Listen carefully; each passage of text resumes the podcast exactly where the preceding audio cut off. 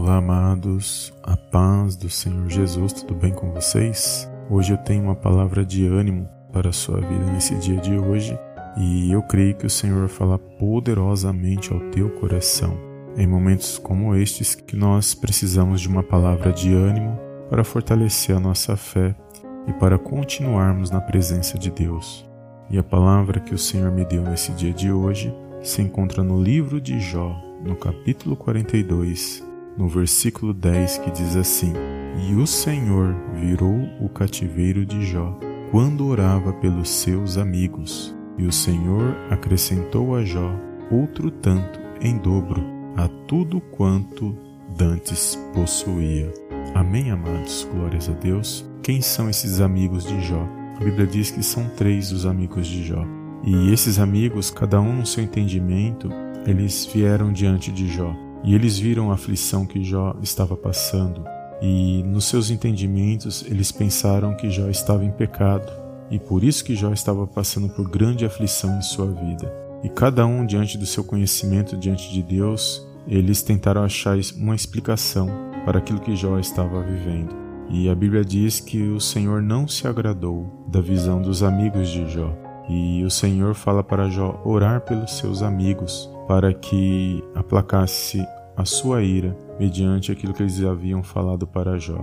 E nós vamos ver Jó se humilhando diante de Deus e diante dessa humilhação, o Senhor ele responde à oração de Jó e a Bíblia diz que Jó recebe em dobro tudo quanto antes possuía. E que o Senhor falou no meu coração nesta passagem, que a intercessão e a oração, ela é poderosa quando nós estamos passando por uma situação difícil. E independente de quem seja, independente do que falaram para a sua vida que não ia dar certo, independente daqueles que creem ou não creem no seu chamado, na tua vitória, que você possa orar por essas pessoas, que você nunca venha parar de interceder por aquele a quem você busca na presença de Deus. Muitas pessoas às vezes se desanimam por causa de perseguições, por causa de tristezas, por causa de por causa de familiares, por causa de amigos, por causa de pessoas que se afastaram ao invés de se aproximar.